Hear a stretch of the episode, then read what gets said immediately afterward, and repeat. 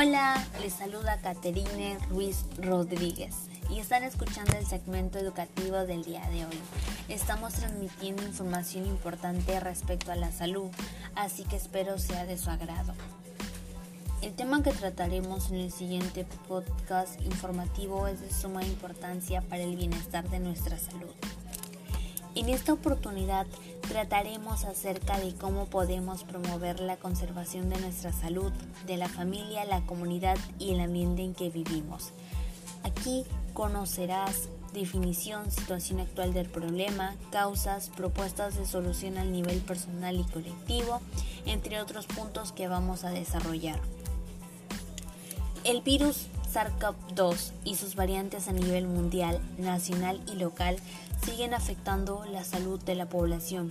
Observamos también condiciones desfavorables en el ambiente que ponen en mayor riesgo a la salud de la población.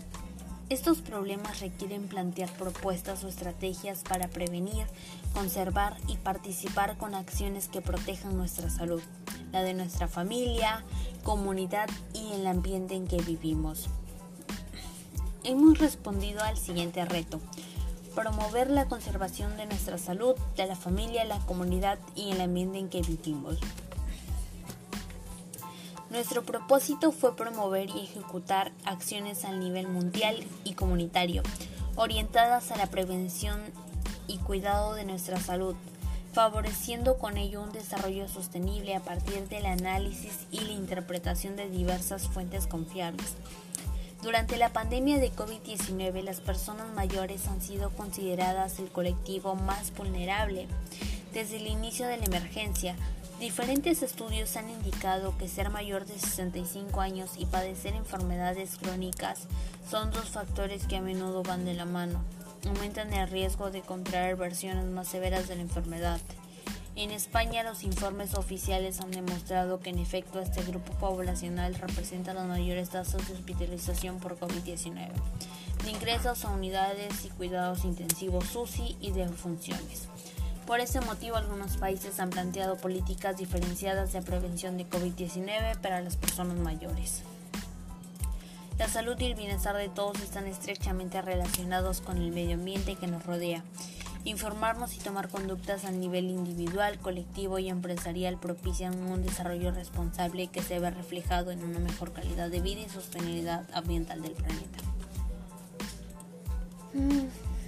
Nuestra salud y vida pueden verse afectados si no mantenemos un equilibrio entre los determinantes de la salud, que según Marlan no son viables para tener una buena salud factores ambientales, factores biológicos, conductuales, sociales, económicos, laborales, culturales y por supuesto los servicios sanitarios. Estos contextos en la vida de cada individuo determinan en gran cantidad sus posibilidades de tener una buena salud, ya que en conjunto se logra que cada determinante aporte para el equilibrio del bienestar del individuo. Se puede decir que el individuo que mantenga todos los determinantes expuestos de forma correcta o equilibrada en su vida diaria llegaría a tener más posibilidades de ser una persona con buena salud. Por lo tanto, la probabilidad de que su salud y por ende su vida se vea afectada es mínima. Al dañar el ambiente, ¿daño mi cuerpo? Esta pregunta cuestión que se da a razonar por distintas personas en realidad es muy compleja y muy importante. Cada individuo debería tener la idea de una respuesta segura respecto al tema, desde un punto de vista neutral. La situación pareciera que está completamente fuera de sí. ¿Qué tendría que ver el ambiente en los daños a mi cuerpo? En realidad muchos pensarían que no tiene relación, pero esta conclusión que tienen algunas personas está totalmente equivocada y muy lejano de ser la respuesta correcta. En realidad, todos los daños del ambiente del día a día repercuten en el ser humano y su salud. La contaminación ambiental y la pérdida de biodiversidad a nivel nacional se ha dado a conocer desapareciendo poco a poco. Es lamentable ver cómo paisajes llenos de vida y color se van desintegrando y desapareciendo poco a poco. Asimismo, no solo los lugares turísticos, sino también la pérdida de especies sin cantidad. Podemos notar esto a nuestros alrededores, no solamente en todo el Perú sino por ejemplo en nuestra comunidad y lugares que visitamos a menudo. La pérdida de la naturaleza es abominable. Cada vez que el hombre necesita un recurso o tiene la necesidad de crecer económicamente o en algún otro tipo de sector, para la mejoría de su supervivencia, la naturaleza sufre daños increíbles. Podemos notar que la poca paciencia humana y conciencia que tienen algunas personas sobre su deber con la naturaleza. Y sí, con su deber. Cada individuo tiene el deber de cuidar el medio ambiente. La salud pública y el medio ambiente están relacionados según la Organización Mundial de la Salud, OMS. Calculan que el 23% de la carga mundial de mortalidad se debe a factores ambientales. Asimismo, atribuyen las mismas causas al 24% de, de la morbilidad. Entre las consecuencias ambientales que ocasionan esta situación se encuentran la contaminación atmosférica, urbana aumenta el riesgo de padecer enfermedades respiratorias agudas como la neumonía y crónicas como el cáncer del pulmón y las enfermedades cardiovasculares son mayores con el paso de los días. La contaminación atmosférica afecta de distintas formas a grupos de personas. Pero todo esto podemos frenarlo. Depende de nosotros en las acciones que realizamos del día a día para disminuirlo. Entre ellas tenemos algunos ejemplos que están contrarrestar los efectos de la contaminación ambiental en la salud a partir de prácticas cotidianas de actividad física. Separar la basura, usar productos que puedan reutilizarse, apagar las luces cuando no sean usadas, consumen frutas y verduras ecológicas, evita dejar los aparatos enchufados, cierra los grifos correctamente, usar seguir el transporte público y no el personal, no tirar basura cerca de las áreas verdes, disminuir la cantidad de residuos sólidos que producimos en casa.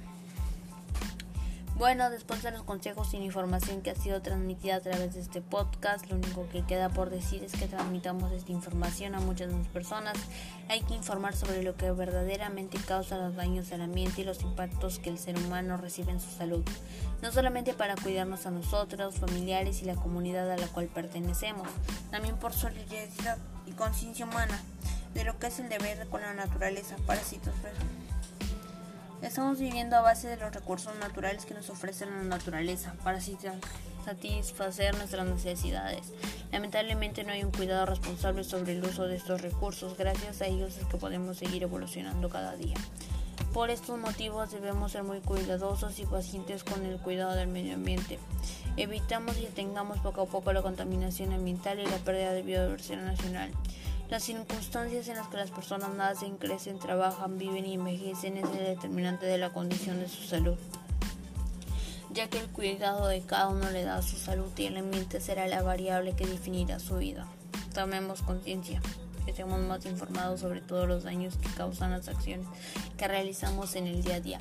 Cuidemos y dejemos un legado para las futuras generaciones. Gracias por permitirme llegar a ti. Nos encontramos la próxima semana en el segmento informativo de este mismo canal. Nos vemos en la siguiente emisión. En estos tiempos de pandemia es importante tener en cuenta conceptos básicos sobre cómo tener una buena salud para estar protegidos ante el COVID-19. Gracias.